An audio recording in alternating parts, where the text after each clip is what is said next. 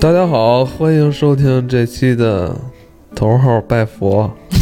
我是信徒老赵。大家好，我还是海燕。嗯，你干嘛老想当我呢？咱们上一期跟大家聊了雍和宫的故事，那个上香的这些讲究没跟大家说。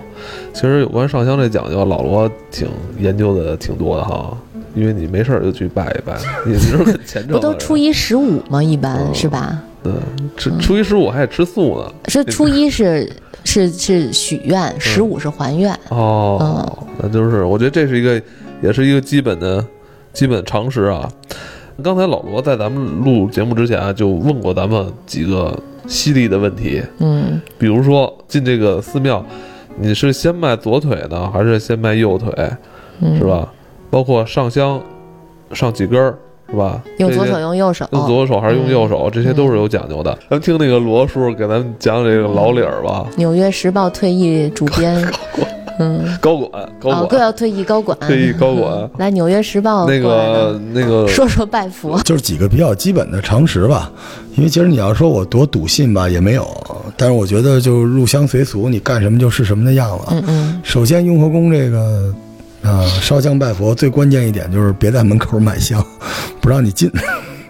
对，你们别从外边带进来。对，嗯就是，所以我也特奇怪，雍和宫门口那么多卖香的是为什么？现在早没了，现在没有了。现现在现在现在少了，还是有有游荡的大姐，对吧？原来这些大姐都是那个软件游戏、CD、VCD 大片、毛片要么都是干这个，现在都是卖香，但别在那儿买。然后进去之后，人有香。然后呢，有几个小常识啊，就是我不知道你们平时寺庙进的多不多。一般啊，进寺庙是顺时针。嗯，就我们知道这个，无论雍和宫什么宫，它都是有一个正殿的一条线，然后左右都各有两边的侧殿，一般都是顺时针。就先先左后右呗。对对对对对，就转一圈儿。然后呢，如果你要进到这个大殿的时候，其实这个规矩可能跟拜佛没关系，咱们小时候也有这个规矩，就是不别踩那门槛儿，嗯，就对别在上面踩着。对，嗯、男的迈左脚，女的迈右脚，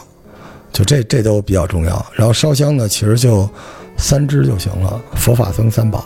特别简单，呃烧香就是烧这三支，然后点香，无论是用它的蜡烛还是用你的打火机，左手持香，因为左手为尊嘛。啊，而且这个就跟咱们古代有一特奇怪的讲究，杀猪宰羊什么都用右手，右手是持刀，左手是比较尊的地方，所以一般右手咱们自己可以嫌弃一下自己的右手啊，右手比较脏。就是咱古代跟人作揖抱拳的时候，都用左手护住右手。对，这是右手，因为持刀有杀意，就是有有结结束在这上面，所以就是咱们烧香是用左手，嗯这非常非常重要啊。还有就是这个，呃，大姨妈的时候是，就是女性朋友大姨妈的时候是不能敬佛烧香的，对，这个很重要。就是来月事。对这个就不能哎不能说得好去听一点。嗯对，，然后还有就是说，这个佛呀有各种，就是咱们有机会，就是咱们先烧一炷香再聊这事儿啊，这不能说深了。但是跟大家说，地藏王是不能跪拜的，嗯对你跪拜了地藏王，就是就是地狱为空，誓不成佛，就带你去地狱了。所以地藏王插香就行了，千万不要给地藏王磕头，这是这这是讲究啊。我但是我有的家家就是我有一个朋友，他就特地是从雍和宫请的地藏王请回家啊来，这没关系，这两码事儿，这两因为码事他说儿。啊地藏王是对父母特别好，是孝，是是主孝的，所以他会他会供地藏王，为了为了让他父母身体健康什么的对，但是别，反正就是在宫殿庙宇里边，不要向地藏王磕头。啊。是因为每一个庙宇的建设，就是你你就想象你搭一个房子，你是一个开发公司，那这个房子里面有水有电有东西，然后你搁一个地藏王，你搁在这里边干嘛的？嗯嗯，就这种事情咱们意会吧，就不言传了。对对对，还有一个就是说说这个许愿，许愿不要说出来，就是不要大声念叨我要发财，就千万不要这样。 就许愿的时候，就每个人的方式不一样。但是既然你许愿，咱们还是说这个，就是说你不信这就算了。但既然你在做这件事情，许愿是一个什么东西呢？就是我我跟大家讲两句啊，就是你要精准的传达你的信息给你正在拜的这个佛的这个这个这个他的世界里面，就是你要跟他建立一个通道。所以许愿最简单的方法，其实这个双手合掌啊，放在哪儿啊，这个腿怎么站，这都不用讲太多，这很复杂。你只要许愿，你闭上眼睛，你就想象这个佛。你就想象他的那个最简单的方法就是闭上眼默念想这个佛的眼，然后这个这个想象的空间最好是宇宙星辰，然后有那个佛的脸，你就想象你我知道想什么了，想到想咱这个电脑的屏幕保护是吧？我屏幕保护是鱼缸，谢谢你啊。那个，想象宇宙星辰，想象这个佛陀的脸，然后他的脸是怎么想的？就是你闭眼之前，你一定要看他的脸，你不要看你眼前的捐款箱啊，你就看着他的脸，然后你闭上眼睛，想象这张脸，想象好了之后，你尝试跟他对话。比如你你你想让父母健康，那你就想象你父母健康的样子，然后只要这个东西传递给他，然后就是尽可能的摒除杂念，不然咱们的听众可以试一下，我们给你一分钟或者二十秒的时间，你能不能做到摒除杂念？就是什么都不想。放空呗，嗯冥想。就哦现在想老不是罗，想老罗那张那个，对现在不是建议，其实都市人现在压力很大，每天如果有时间的话，多冥想，哪怕二十分钟。对，其实二冥十想分钟睡着了。不是，就是它其嗯实是一个，就是也是一个思路思维的锻炼嘛。但是我对对嗯我跟大家介绍的就是什么叫许愿，就是这东西，就是我我分享一下我的玩法啊，我喜欢就是我的父母啊、老婆啊什么的都健康嘛，嗯所以我每次我都很难摒除杂念，在那个宇宙里边跟那个佛聊，所以我就想象一张年画儿， 这年画儿里我就是跟我老婆就是那个抱鲤鱼那个大头娃娃，我们俩在底下，然后我爹妈在上面，就是做这种就是白鹤亮翅的这个姿势，然后特别喜感。但是我把那张年画儿，我就跟那个佛说，我想我们家一直是这样的，然后佛一般是 OK，give、me five 就完事儿了。 但是，所以我，我但是我跟大家说，就是这场景非常重要。就是每次许愿，你你一定要记住，你不要在心里默念我要有钱，我要幸福，因为这个东西很自私，你并没有把这个信息传递给佛。所以许愿一定是你和佛同处一个空间，然后把你想要的东西传递给他，等他回应。这个时候你。睁开眼睛，无论是三秒还是三十秒，你再去看他的那张脸，我跟大家说，神奇的一幕就是你会觉得，那佛的眼睛是看着你的，我每次都这种感觉，对。嗯，但当时你许愿一般都会默念。但我没有。闭眼睛，我一直就看着他眼睛，我就觉得他在看我。呃，如果你能做到，就是说在这个世界里边没有别的信息来影响你，就没事儿。但是我做不到，我就得必须闭眼，我要迎、哦强行，就是适合每个人的拜佛方式不一样。对，不一样。但一定是尽力摒除杂念，跟他同处一个空间，然后把信息传递过去，这个才叫许愿。不是我我见过一大姐啊，就雍和宫大姐，就是头发花白，然后走到那儿，咣就磕一头，然后嗯啪一把钱拽进去，然后赶紧跑下一个地儿，跟那个 KPI 打卡似的。可能佛特别感动，刚准备许愿给他，发现这人已经走了。走了， 对，所以而而且那个就是大家，我们这节目也强调，大家就是可知可不知的事情，知道一点儿为好。所以你拜的什么佛，你多少了解一下，就知道宁一点可信其有，不可信其无。我是这种感觉就。就得专业一点儿。你可以说慢一点，还不到十分钟呢。没事儿啊，这个，所以我们这个，我们本来想录一个北京地铁抓鬼之旅， 但录着录着，我们都被佛感化就了。这个神鬼之间对，的我们这再个来一个转北换京拜佛之旅。我嗯，我觉得那个雍和宫啊，当然是很重要的一个咱们这个上香的一个寺庙嗯啊，在北京对，很有名儿的。北京还有一个道观，白云观是吗？是吧你？知道我跟白云观的渊源是什么吗？嗯，我妈妈的，就我我我我们家不是北，就是我是在北京出生长大的，但我们家整个的那个亲戚都不在这儿。我妈妈她是当兵来的北京，所以她唯一在北京的亲戚就是她的姑姑，我叫姑奶奶。呃，上个星期刚去世，九十三岁。为什么一到那儿特特别舒服？可能因为我在我妈妈肚子里的时候就老在那儿。我妈那会儿挺着肚子，老去那个去看我姑奶奶什么的嘛，嗯，所以我跟白云观的渊源还是挺长的。所以我现在我觉得白云观这个这个地方，其实它是很贴就很贴人气儿的地方。它所有的嗯神仙，所有的神仙保佑的都是老百姓特别、啊特别需要的对对对。生活里的各个方而且面，是你吧？嗯对，你而且进到白云观里边儿，你不会感觉有什么特别大的压力。很舒服，对很舒服。这就是北京城比较灵的一些呃。可以说是寺庙，就是嗯你看，我因为我你们说这个雍和宫是求事业、求什么？原来我是听人说雍和宫和红螺寺是求姻缘，特别的灵。也有这说法儿。对，然啊也后有白云观对我来说就是好像求什么都应该进去走，因为它对什么都有，好像对保健病康它的对它保好像财的，你看对药王都有，对的药财神王庙全都有，然后治病娘娘保孩子的，哎，全都有，然后包括四季、五谷丰登、雷对神全都有，所以就基哦本上全了。它神仙特多，然后到门口还得摸猴，是吧？那以前白云观还有庙庙会的嘛，现在也有嗯现在也吧有，现现在也有，对哇，对那太长了，那初一根本就进不去，特别冷。嗯你们会捐款？那是一定的呀，是也不吗用多，有的时候一块钱一块钱，啊，有的时我候我们10块直接钱就是一百，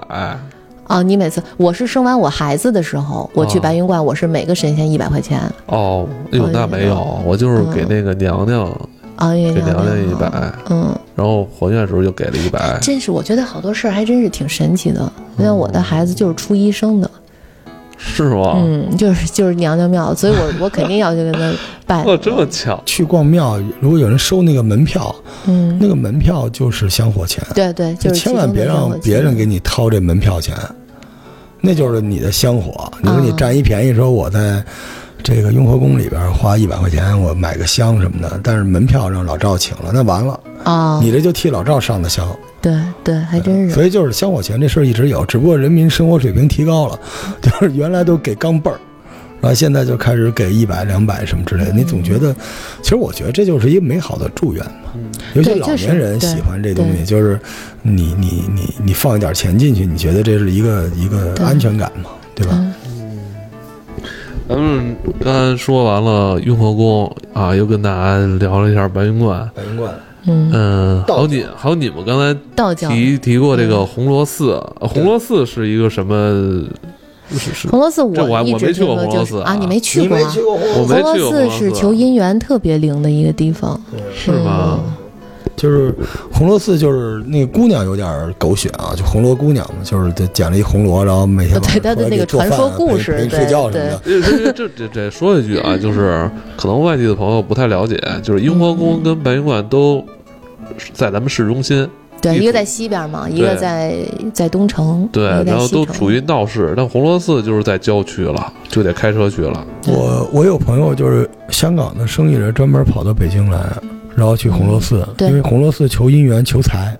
特别有名儿，哦就是在全中国的信徒里边，就是跟这个普陀寺一样有名儿的地方，嗯红螺寺。是吗而且红螺寺求财很大的，红螺寺后山五百罗汉，就是有的人为了就其实就是爬山去了，那而且五百罗汉坐落在里面。而且讲到那个就是鬼故事里边，红螺寺也是非常重要的我北我北京的两个有佛牙舍利的地方。还有一个地儿八大处，第一次去的时候，那时候上小学，我记得八大处好像有一什么十八层地狱的罗汉，有有有有十八罗汉的一个塔在里边，然后顶上还吊着，对对对对对，对，而且八大处最关键是它里边有佛牙舍利，啊，也是有分。就是北京就两个地儿有，对嗯就辟邪，身上被什么上身了，觉得什么头沉抬不起头，就一系列嗯播客世界里边的这个灵异事件都可以在八大处和红螺寺解决，就是去拜这个佛牙舍利。我有一个驱邪朋友，他们还定期就得去八大处，要去拜一下这个佛牙舍利，他们好像有这个讲究。哎，你们知道八大处有哪哪八处吗？嗯，一个是长安寺，它是建于明代，然后第二处就是灵光寺，灵光寺比较有名。哎，灵光寺就是佛牙舍利，咱们刚才说的那个佛牙舍利在这儿，而且它有一个塔高五十一米的这么一个十三层佛塔，嗯，八角十三层佛塔。但一般咱们登山起点都是从第三处开始，叫三山庵。哦，等于就咱已经都坐车上去了。对对，一般是从那儿开始的。嗯然后到的刚才老罗说的这个十八罗汉，那就是大悲寺第四处，在这儿嗯十八三罗层汉，殿堂，嗯，十八罗汉，第五处龙泉庵。龙泉庵，龙泉庵，这是让你记得吗？咱们爬到一般到第五处那儿能歇着，喝点水什么休息。我记得还卖茶鸡蛋呢。不是我一有般那个樱桃沟是是那儿吗？ 听到哎，你别说，好像还真是我，我就记得我每次爬到那儿我就不行了， 累的。不是，我记每次记着，我记嗯得小时候好像八大处香山好像有一处是有泉水，完好多人在那有儿拿那矿泉水在就那哪儿儿接就。哪儿龙泉龙泉庵 嘛，哦，可就能就那儿就那儿是吧？我记得，我我当时还被嘲笑嘛，一下吃了三个还是四个茶鸡蛋才缓过劲儿来。我天，然后我儿子那会儿才四岁，一口气儿爬上去，中间都不带歇是的吗，特别厉害。所以我就说小四孩岁，小孩子的这个潜力真是哇，比老罗还健壮。我想不到，我还特地带了一个那个儿童车，怕他怎么样。结果我是扛 那上你去们的，是够累人家的。没事儿，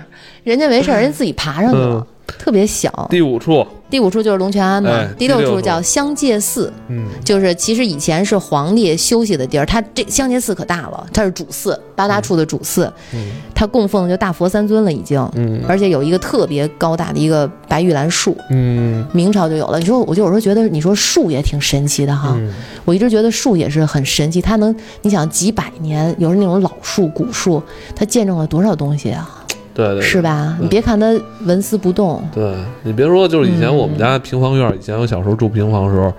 嗯，是在我我我姐她我我讲是我出生那年那棵树种下的大杨树，啊，小时候还特细的，人后来说我就跟这棵树一点点长大，现在就那么那么粗，是吧？嗯，它将来会越来， 它将来寿命会比你长的。嗯继续说第到七处呢第，七处叫宝珠洞，这个我有印象，因为我我从小到大一般到这儿嗯就就回家了，啊， 因为第这是回家了怎么？太高了，爬不动了。第二就是第八处跟这不在一块儿，哦所以一般到这儿我就以为就到头了 呢。对，就是八大处这个地方，其实八大处这就是八所古刹哈，它其实，呃，是一个统称。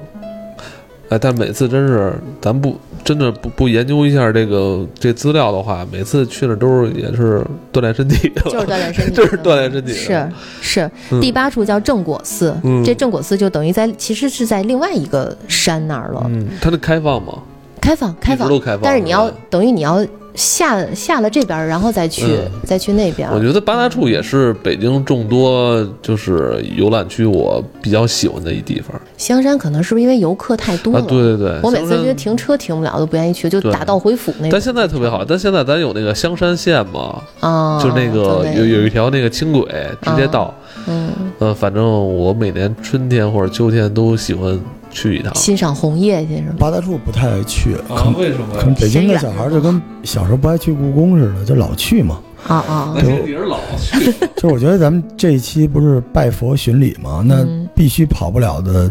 还有几个寺啊，最关键的一个潭柘寺，啊对，潭柘寺好像潭很先有潭柘寺，，后有北京城，真的是它是西晋的，嗯那就是三百年，嗯，公元三百年的寺，离现在一千七百多年了。而且你到那个寺里边，你能看到什么叫千年古刹，你知道吗？ 四它是公元三百多年就有了，是吧？西晋的。啊等于当当时这个咱咱咱咱们这这这北京这地儿还还挺荒的呢，没没有是吧，还没有呢，没有呢。 潭柘寺那个时候为什么呢？就是比较特别啊，这么多年，因为潭柘寺那个时候，大家知道那个西天取经那故事吧？就是那些和尚啊，他要走到一个地方，就跟野外生存似的，考验你的耐性，考验你的所有的东西，所以他潭柘寺那相当于一个官邸。因为潭柘寺的半山腰还有一个寺叫戒台寺，我不知道大家知不知道？知道全中国只有两个，就是让僧侣受戒的地方。就如果你头上这疤了，你受戒是在戒台寺受的，你牛大了。就跟现在一聊天说你是阿里系的， 就这个道理。对，所以那个时候就是他所处的那个位置，山清水秀，是完全按照一个我个人感觉啊，是一个野外生存，考验你的这个这个耐力，考验你的韧性，考验你对这个佛的忠诚来这说是一个僧侣苦修的地儿。对，就是而且潭柘寺非常的美，就是它在清朝的时候，它很可能是乾隆啊，那个康熙，呃，康熙哈、康熙给的赐名叫幼云寺，对，就是那个时秀代云寺，不对，就是康熙赐名叫秀云寺，里边有很多就是。包括它有一些水系，你看它那个有一个亭子啊，那个亭子里边的水只要没了、断了，北京城就会旱。哦，那个水一旦溢出来，北京城就会涝，就那些东西都还在。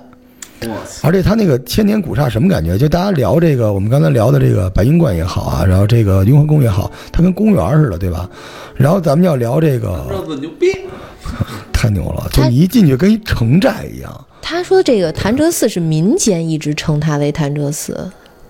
就是因为它一个是龙潭山上有柘树，嗯所以叫潭柘寺。没关系，这不重要。而且潭柘寺是北京比较早的，就是可以让居士在那儿住的地儿。就大家有时候我记得，这一波互联网人不行了，就最早就张朝阳，嗯，那一波还流行说大家周末就是在潭柘寺住一晚上，还有我们在那儿还团建，啊，就是你们大家在那那里。你当时跟张长尧在那儿， 嗨，因为非常的美，因为它在一个山间谷地的中间儿，嗯四面全是山，而且有山泉，所以晚上在那儿待着还挺有意思的，就没网。我记得那时候我们就是大概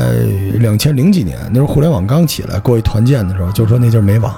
咱当然大家也不流行手机上网，那时候就是对没网的意思就是没手机，手机没信号几乎都。所以潭柘寺啊，就是求福，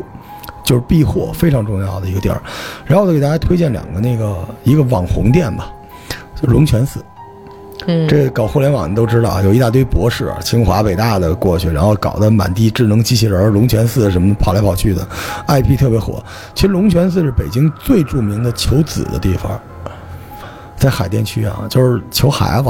其实这个，当然您说去白云观摸猴儿也没问题啊。白云观是道教，佛家就是北京官方的 IP，就是求子最好是龙泉泉。寺啊龙，泉寺，而且它最大好处是近，嗯，它是一平的，然后龙泉寺特别有意思。你一进去之后，你会发现，它就相当于一个盆景儿，它有一个特别深的沟，沟里都是水，然后你就跟打一个城寨似的，从一个像吊桥一样的东西进去，然后里边儿在非常狭窄的空间里边儿有山有水，有亭台楼阁什么的，这是龙泉。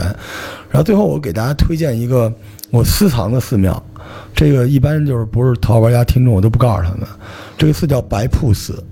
你们听说过吗？我听说过，前一阵儿刚开完法会，这个白瀑寺，白色的白，瀑布的瀑，嗯，在南这个边是儿，太在南边儿，在太北京南啊边儿，不不北不不不北不京南是边在儿吗？那个门头沟啊，门头沟不是南边儿吗？门头沟是西边 儿。哦，对不起，谢谢啊，海海洋老师人设崩了， 没事没事，你是按你是按加州算的，在在加州的南边。这段给你掐了。白继续瀑说寺是辽代的寺庙，而且白瀑寺里边的这个呃雕塑吧，偶像、佛像之诡异，形态之艳丽，嗯，就让你感觉就跟环球影城一样，特别的。是不是后边儿后人给改了？当然后人给改了，但是我跟大家讲，就是辽代的寺庙啊，辽代的这个嗯流传下来的寺庙，由于当时这个佛教的在辽代的一些变异，因为辽辽朝契丹大概都多少有点这个萨满教的意思，所以它的这个呃感觉是和咱们中原的这个佛教不太一样的。你你前一阵也不儿，是中原，你前一阵儿去参加了吗？我我一个朋友前一阵儿去白瀑寺白参加瀑，寺是就是全球各地的大大住持对在那儿弄一个巨大的一因为个法白会，瀑寺很嗯很奇怪， party 白瀑寺相当于佛家的七九八。哦，就是它非常奇怪，就是你知道白瀑寺那个观音啊，那个那个之大，差不多就是七八层楼之大，你能爬上去，然后站在。让让我爬菩萨，对，它有那个转梯能转上去，然后这个四大天王菩萨的几种这个人间的像法像都在那里边有，特别美，特别漂亮。我想去。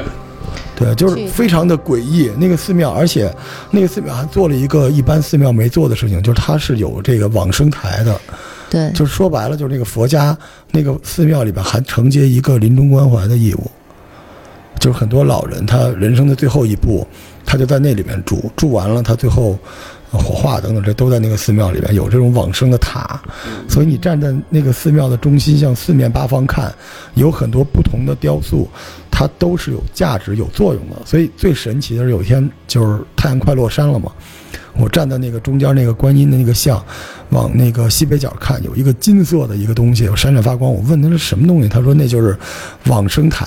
啊，就是你能走过去，其实就是停这个大家骨灰的地方。但那个地方他做了一个观音，后面有一个地藏王，对，所以然他后供地藏王你，感觉当时他已经在云层的那个光芒里边了，就像那个你到了那个世界，你走不过去一样。所以白瀑寺知道的人非常的少，在门头沟的雁翅镇，